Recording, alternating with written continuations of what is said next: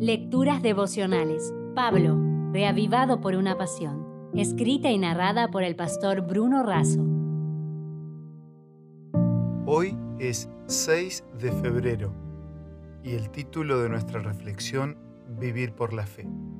En Romanos capítulo 1 versículo 17 dice, pues en el Evangelio la justicia de Dios se revela por fe y para fe, como está escrito, mas el justo por la fe vivirá.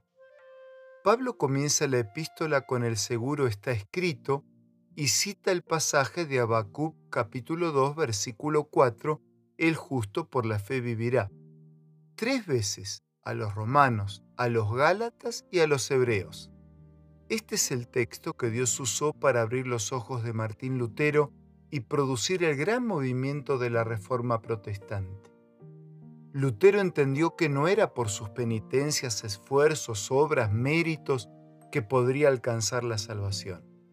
Él, como muchos, pensaba que Dios es justo y obra justamente al castigar al injusto, hasta que entendió que la justicia de Dios es la capacidad de Dios, por su gracia y misericordia, de justificar al pecador por medio de la fe. Ser justo, entonces, significa que un pecador que confía en Jesús recibe el perdón y experimenta no solo la sustracción del pecado, sino también la adición de la justicia de Cristo. Ya Isaías lo había dicho en su capítulo 53, Él lleva nuestros pecados para que nosotros llevemos su justicia.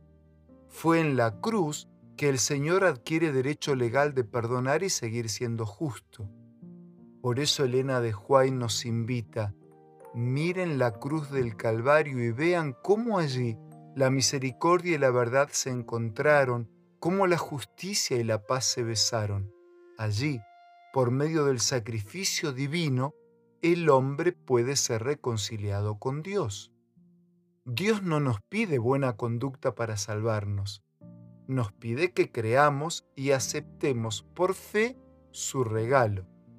Y entonces que vivamos agradecidos y comprometidos con ese regalo. La palabra justicia se usa más de 60 veces en Romanos. La justicia de Dios se muestra en el Evangelio, porque en la muerte de Cristo Dios reveló su justicia al castigar el pecado y en la resurrección de Cristo Dios reveló su justicia poniendo la salvación al alcance del pecador que cree.